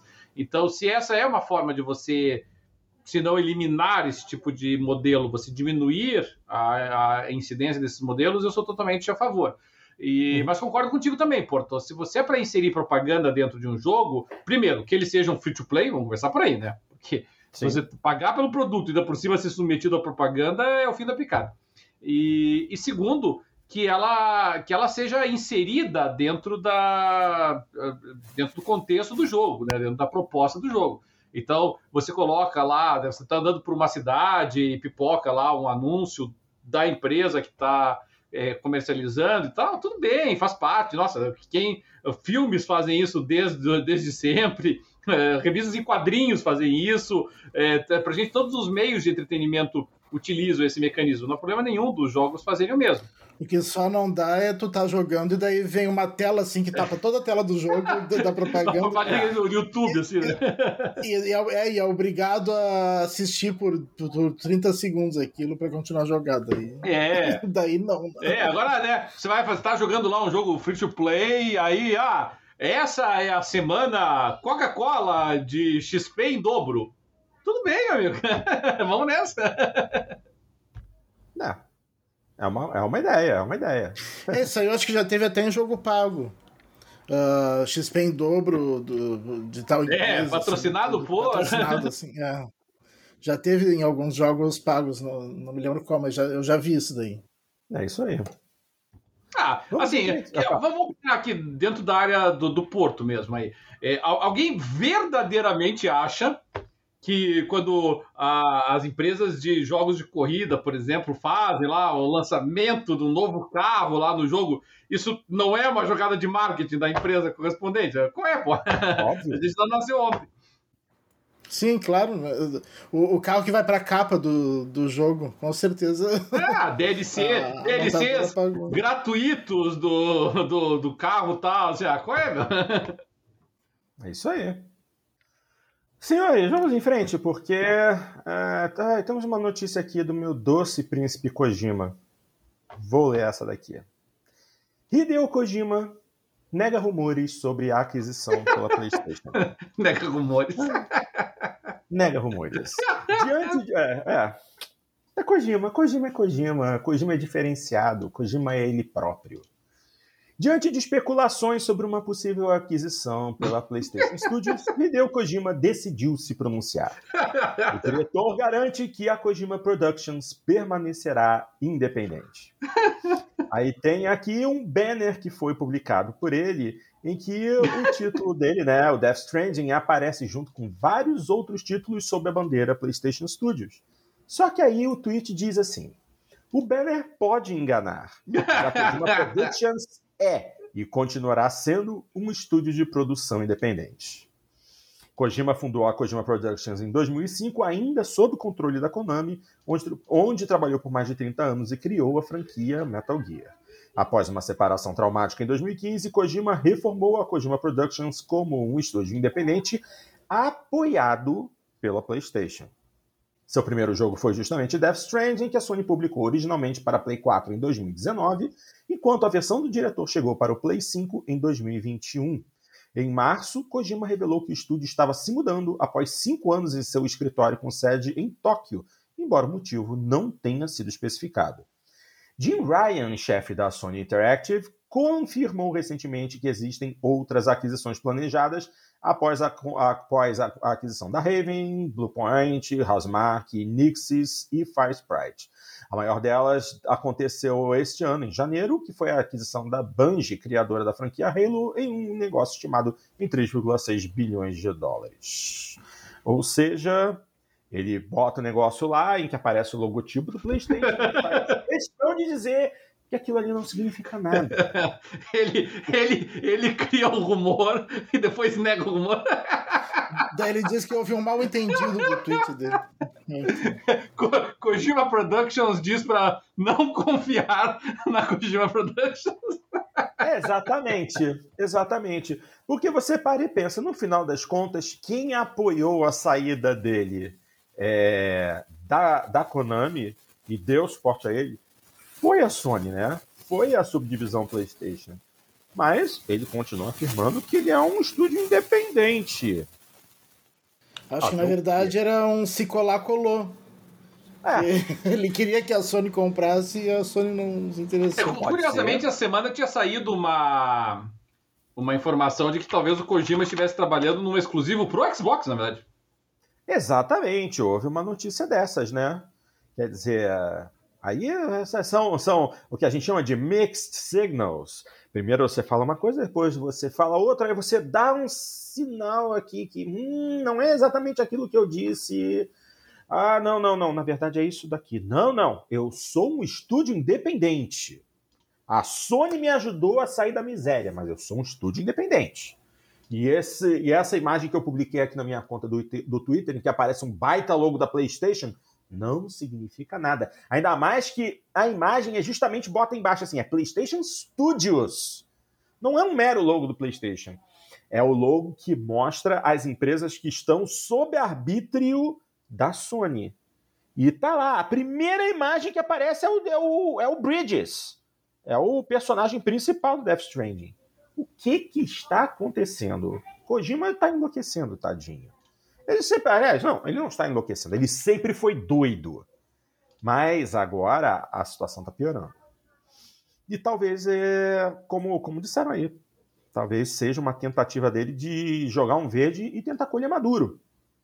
E aparentemente não deu certo. Então vamos aguardar para ver, porque eu ainda quero muito um título do Kojima numa plataforma que não seja Sony, honestamente. Vamos em frente, gente, porque agora essa é uma notícia chata.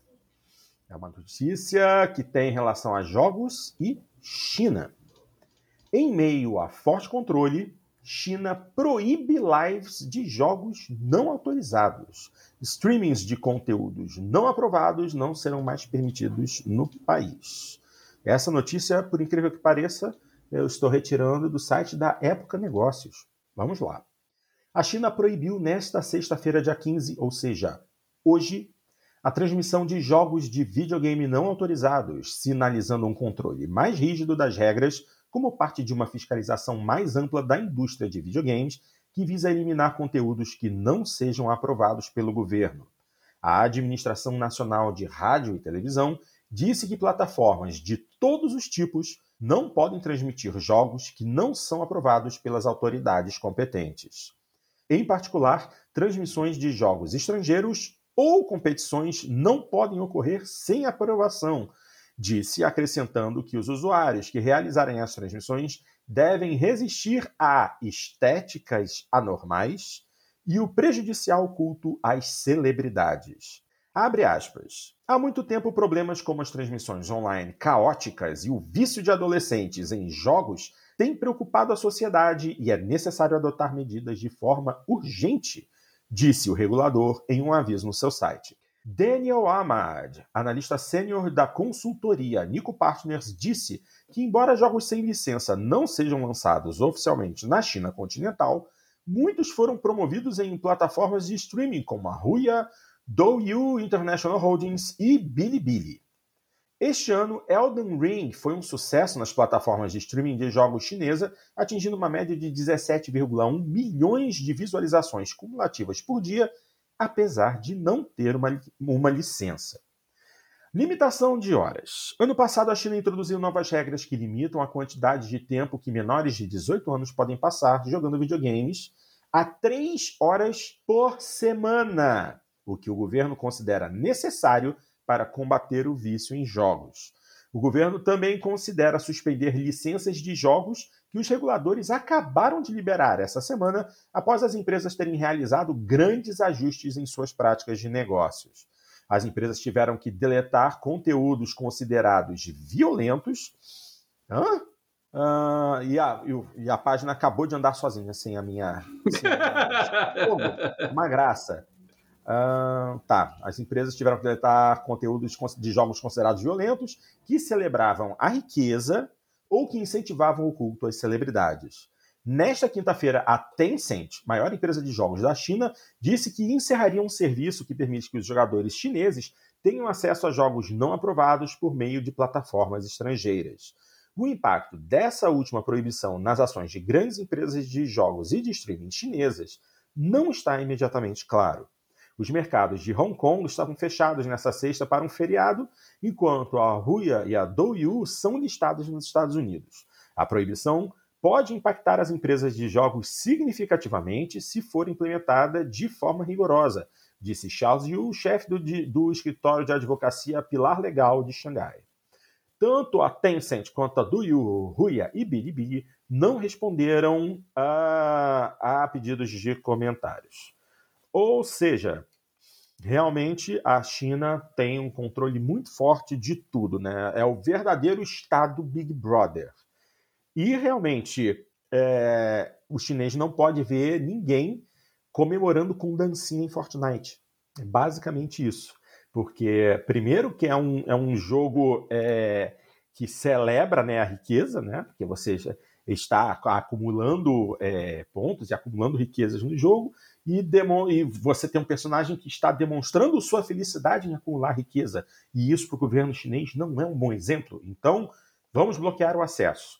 Você não pode jogar e você não pode assistir ninguém jogando, porque isso vai corromper a sua mente. É, morar na China deve ser um inferno. O que, que vocês acham?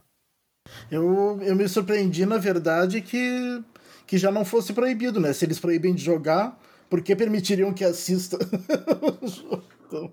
É, por que, que esse controle não foi é, é, feito há mais tempo, né? Não dá para entender determinadas coisas. Mas ainda era um braço, um braço da, da, do mundo dos jogos que não havia sido arrancado pelo governo chinês. E aparente, aparentemente agora vai ser. É, me preocupa muito essa, essa inflexão que nós temos visto a China, obviamente, é, é, é, é líder nisso, né, em termos de, de restrição, censura e, e, tentativas totalitárias de controle, mas, mas, tem acontecido em outros países também. É, me preocupa um pouquinho essa, é, esse movimento, né? Parece um exagero, né? A gente fala, ah, está preocupado com o movimento geopolítico por conta da, do que está acontecendo nos jogos, mas mas é um, uma, um princípio de atuação sobre uma manifestação cultural, como os games, né, que realmente me preocupa. Uhum.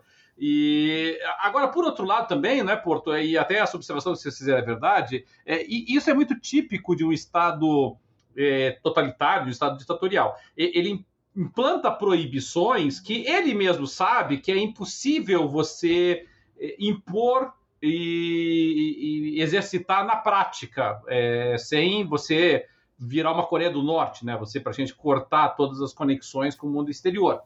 É, então todas essas essas essas decisões, essas iniciativas de regulamentação chinesa, é óbvio que o próprio governo chinês sabe que, assim, as crianças vão continuar jogando mais de três horas por semana, é, o pessoal continuará assistindo esse, esses games e fará streams e tudo mais. É, e, a, e vou mais além, a, a China não está tão preocupada que isso continue assim. O que ela quer é ter o poder, entendeu? E é, é, é, tudo uma questão de jogo de poder. Ela quer ter o poder de chegar para você e dizer que você está fazendo errado, sabe? Que você não é um cidadão exemplar, sabe? Então, é, vai que um dia lá ah, o pai de uma dessas crianças aí cai em desfavor do, do chefe da fábrica dele lá, que é ligado ao Partido Comunista Chinês. Aí o cara vai lá e descobre que o filho dele é um, um, um aspirante a pro player e tal, e joga muito mais do que três horas por dia.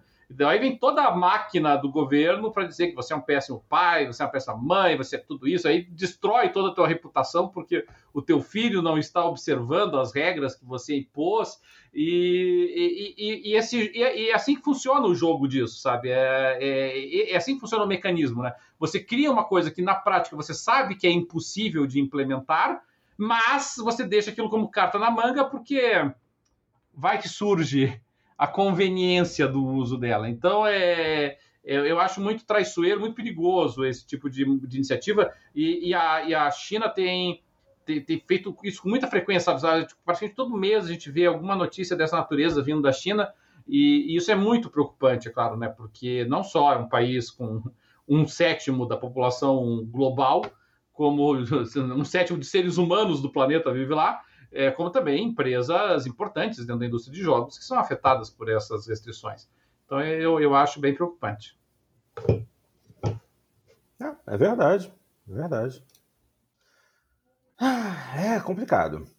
Vamos em frente, gente. É... E essa notícia aqui, o Cadrinho botou lá na nossa listagem hoje, foi publicada hoje lá no site da PC Gamer é, e diz assim: lista de jogos vazados pela Nvidia, os jogos mais empolgantes que ainda não foram anunciados. É, vários anúncios provaram que o vazamento da Nvidia era real. Então, o que foi que restou? Essa foi uma notícia, notícia originalmente publicada em novembro de 2021, só que de lá para cá, vários anúncios confirmaram a precisão do vazamento da Nvidia. Então, temos aqui a seguir alguns dos jogos que é, foram anunciados e alguns que não foram anunciados.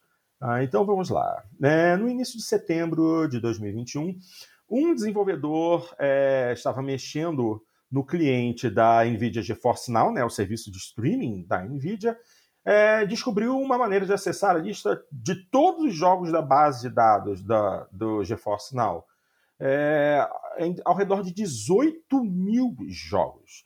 Dentro desta lista, né, deste banco de dados, ele encontrou jogos que ainda não haviam anunciados, ainda não haviam sido anunciados para suporte ao streaming do GeForce Now e alguns que pareciam e algo que parecia ser uma mina de ouro de jogos que ainda não, via, não haviam sido anunciados. A lista começou a se espalhar.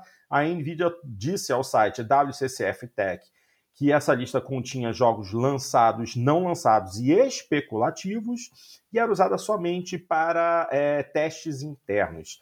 E que é, a inclusão dos títulos nessa lista não era uma confirmação ou anúncio de qualquer jogo. Mas desde setembro passado, parece que esses títulos especulativos são jogos reais. É, o primeiro anúncio foi feito com a partir do título Actraiser Renaissance, que seria um remake surpresa que foi anunciado e lançado em 23 de setembro. Uh, a lista da GeForce incluía um, um título Actraiser, Actraiser Remake. Não era o título final do título, mas indicava que havia realmente alguma coisa em produção. Uh, então, vamos lá. Outras confirmações é, se seguiram, como o remake de Destroy All Humans 2, é, que foi anunciado pela produtora, a THQ Nordic, poucos dias depois do vazamento, e também Outcast 2 foi a mesma coisa.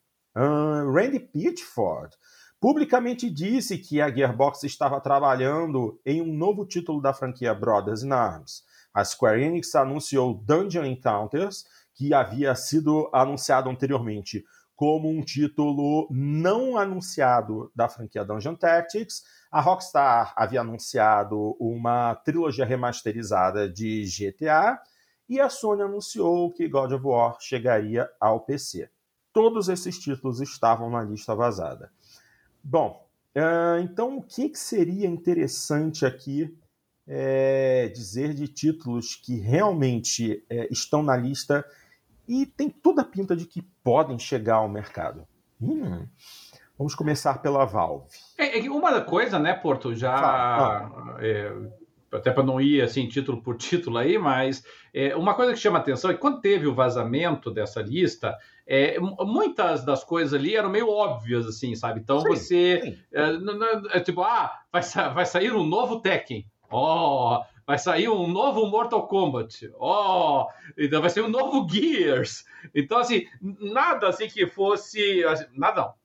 Havia muitos jogos ali, assim, que assim. Eh, se colocasse qualquer lista lá, ah, vai sair um novo Bioshock, ninguém daria a mínima. Mas, mas tinha algumas coisas lá que realmente eram novidade. E, e talvez a maior delas, e que foi confirmada agora recentemente, hum. é, tenha sido precisamente o Kingdom Hearts 4 porque sim, sim. O, o, Kingdom Hearts, o Kingdom Hearts é a típica franquia que não é assim, tipo, ah, com certeza vai sair um novo Kingdom Hearts. É, não, não existe esse tipo de coisa. É, olha, olha quanto tempo demorou para sair o Kingdom Hearts 3 com relação aos, aos anteriores. E, estava ali, ó, previsto para ser lançado logo. E, a, e a, ali era a típica previsão, assim, que tipo, ah, aqui talvez esteja forçando a barra. E, e é isso que eles anunciam, Kingdom Hearts 4.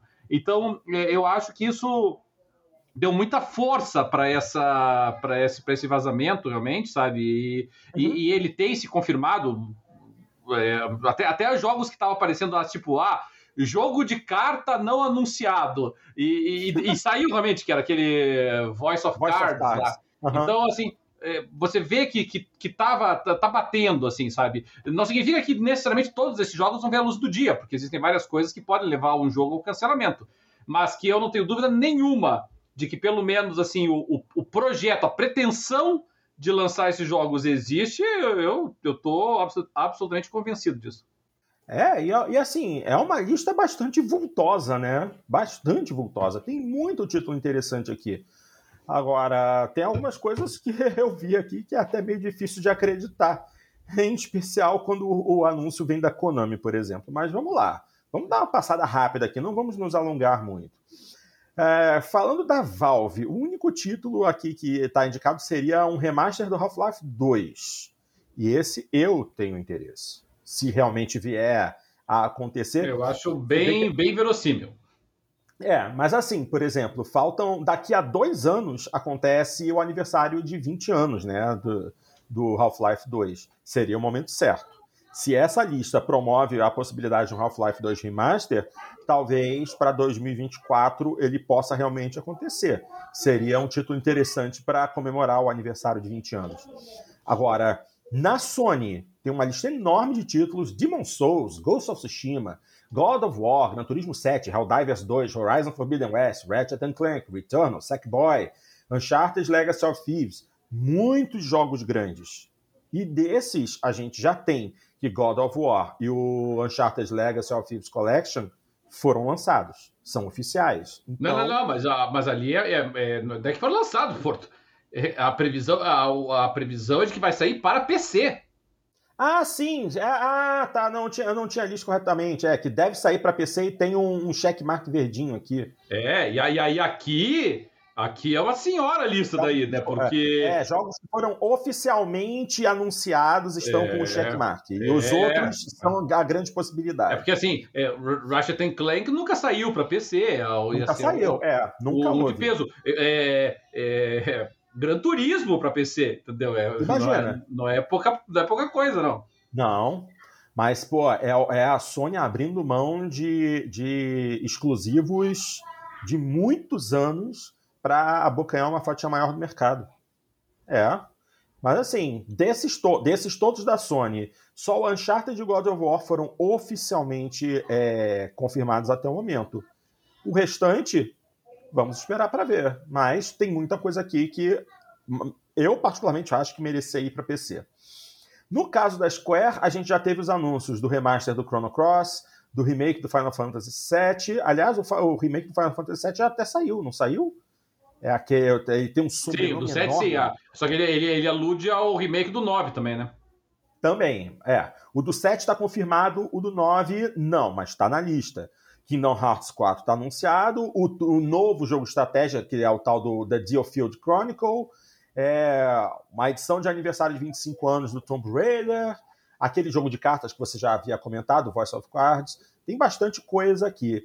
A Take-Two tem jogos na lista, que seriam Bioshock 2022, um remaster do Bioshock com Ray Tracing e o XCOM 3, isso é interessante. É, na SEGA existe a possibilidade de termos o tal do Endless Legends 2, que eu não conheço, Judgment, esse eu acho que seria um bom título para sair no PC. Shin Megami Tensei 5, bom. Total War 9, eu não conheço, então não posso especular. Na EA, a gente poderia falar de, de um remaster de Mirror's Edge com Ray Tracing e um jogo não anunciado da Respawn. Hum, interessante. Uh, a Warner poderia trazer um remaster de Batman Arkham Knight com Ray Tracing Injustice 3, Mortal Kombat 12, é, títulos bons. A Capcom estaria trabalhando em Dragon's Dogma 2, Monster Hunter 6, um remake de Resident Evil 4 e o Street Fighter 6, que está oficialmente confirmado. Microsoft estaria trabalhando num Gear 6 e uma versão de Halo 5 Guardians para PC, isso é bom. Bandai não. É porque o Halo 5 nunca saiu para PC. Nunca né? saiu para PC. Nunca saiu. Uhum. A Bandai estaria trabalhando num Tekken 8. Assim, é o Tekken 7 é um jogo que já está ficando velho, né? Um jogo já de 7 anos de idade. Então, um Tekken 8 já seria alguma coisa a se pensar. Aí é que vem a Konami, é, que aparentemente na lista aponta para versões HD de Metal Gear Solid 2 e 3. O que não seria difícil de fazer, mas será? Eu gostaria muito de um, na verdade, de um remake, nem um remaster, um remake. Mas eu não vejo a Konami fazendo isso. A Konami está muito largada. O negócio deles hoje é patinco no Japão. Entendeu? Eles tiveram um título aí recente de Metal Gear que não fez sucesso nenhum, né? Porque foi uma produção própria deles sem nenhuma relação com o Hideo Kojima. Então, eu acho muito difícil. Muito, muito, muito difícil. Mas, assim, versões de qualidade desses jogos para PC caíram muito bem. E aí tem também uma lista aqui do resto, que é, primeiro seria Warhammer 40.000 Space Marine 2, esse está confirmado. Cities Skylines 2, Dart Abra um Sorriso. Crash Team Racing, um joguinho de kart do Crash Bandicoot. Hum, é, seria uma versão legal para PC. Crysis 4. Earth Defense Force 6. É, joguinho de bosta que eu adoro. Uh, Metro Next, um jogo novo da franquia Metro, seria The Talos Principle 2, Time Splitters 2, seria um remaster, é, um novo Titan Quest, que seria um Titan Quest 2, só que ainda não há um título oficial, e é, uma nova, um, uma, uma, sequela, né, uma continuação para Wreckfest. Esse eu apoio, mas eu, eu queria esse num console eu ainda tenho que comprar Wreckfest para um console. Eu vou acabar comprando pro, quando tiver uma promoção para o Xbox, eu vou comprar. Porque eu joguei num, num, daqueles finais de semana liberados no Xbox One ainda. Pô, e o jogo é uma delícia. Esse aí eu acho que eu vou pegar quando rolar uma promoção legal. Mas no final das contas, bastante coisa aqui de interesse. Algumas eu acho muito difícil de acontecerem, embora estejam na lista de vazamentos. Mas tem coisa aí interessante. Desse, desses aí, o que, que vocês acham que, que para vocês vale a pena? Ah, City Skylines 2. tá, você... e, o Bioshock, e o Bioshock novo, né? Que eu, esse eu quero. É, eu ia dizer o mesmo. Mas um, bio, um bio, mas o, o, no, o novo, eu acho que eu li aqui. Ah, sim, ser um Bioshock 2022, é um novo, porque também é, é anunciado é, um remaster, é, a possibilidade de um remaster utilizando Ray Tracing. Qual é a tua placa de vídeo da arte? É, não tem ray tracing, é uma GTX, ah, uma 970. Ah, é. tá. É, aí, mas, aí uh, mas queria que isso, se saísse remaster para ray tracing, eu queria que saísse para console também, né? É. De preferência que atualizassem a, que, aquela versão remaster. Pra... É, porque ele já teve um rem... Xbox One. É, ele já teve um remaster, na verdade, né? É. Aí seria o remaster do remaster. One, né? Remaster 2. É. Bioshock Remaster é. 2. Mas é, é um, é. seria legal. É o tipo. Não, assim, Bioshock, por conta da questão toda da iluminação dele e tal, é o jogo perfeito para receber um remaster com ray tracing, em especial no console, né? Para atingir um público maior. Mas é, valeria a pena. Engraçado, olhei, olhei essa lista toda e assim, não vi nada assim, pelo menos da, na minha opinião, tão interessante assim, algo que me chamasse a atenção. O Dart já falou dele. Cadê Alguma coisa aí?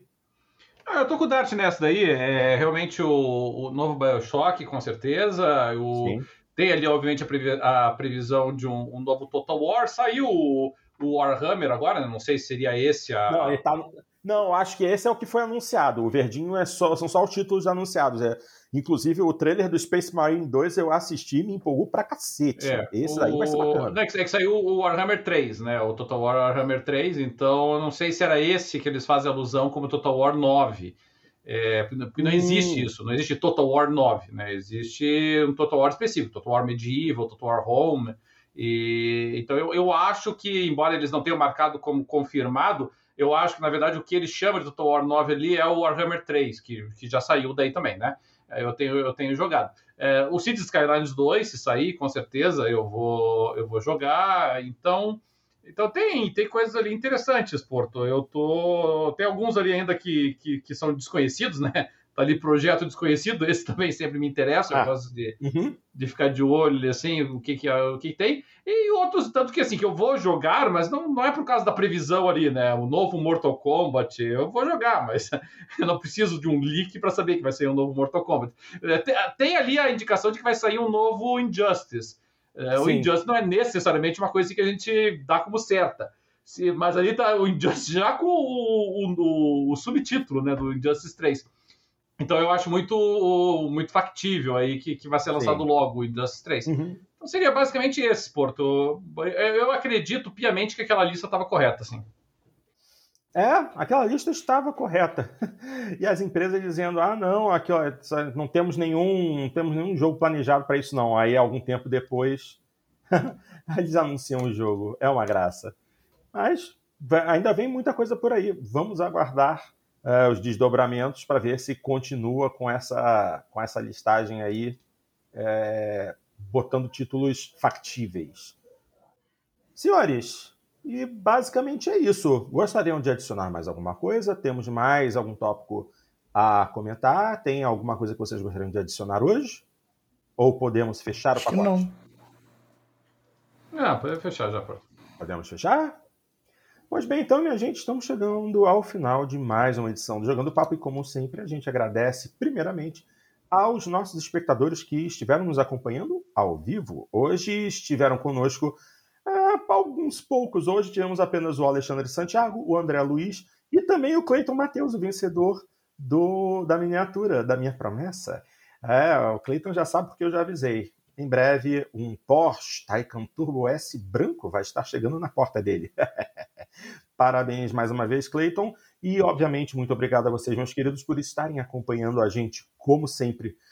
Um grande abraço a todos vocês. E se você chegou ao nosso programa por uma recomendação do YouTube e curtiu nosso trabalho, dá uma curtida aqui nesse vídeo, assina o canal e clica no sininho aqui embaixo do lado direito para poder ser notificado assim que uma de nossas transmissões estiver agendada, para que vocês possam nos acompanhar ao vivo ou assistir a gravação que vai ser disponibilizada logo em seguida.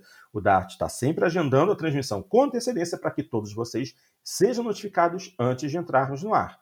E não se esqueçam de compartilhar nosso material para que mais pessoas conheçam nosso trabalho.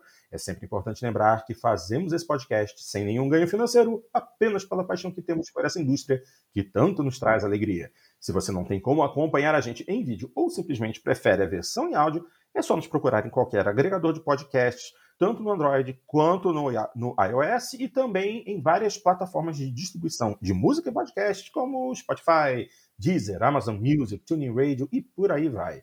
Também convido vocês a acompanharem nossas páginas nas redes sociais, tanto o Facebook quanto o Instagram, porque durante a semana, sempre que surge uma notícia interessante, um meme ou uma imagem engraçada relativa a, relativa a jogos, a gente está compartilhando. E se você quiser um contato mais direto com a gente, se você tem uma opinião e gostaria de compartilhar conosco e quer que a gente discuta algum tópico da sua preferência, é só mandar um e-mail para aquele endereço que eu vivo repetindo, que é o jogandopapo, jogandopapo.com.br e você também pode mandar uma gravação sua de áudio, até uns dois, três minutinhos até, que a gente bota para tocar aqui durante o programa e discute em seguida. Agora, se você deseja realmente participar ao vivo conosco, se tornando um integrante honorário da equipe, é só manifestar seu endereço através do endereço de e-mail para que a gente possa entrar em contato repassando as informações necessárias para ter você conosco aqui ao vivo. Show? E é isso aí. Eu, Dart e Cadelin agradecemos imensamente a audiência e a paciência e o carinho de todos vocês e esperamos que retornem semana que vem para o Jogando Papo 216. Um grande abraço a todos vocês e até lá!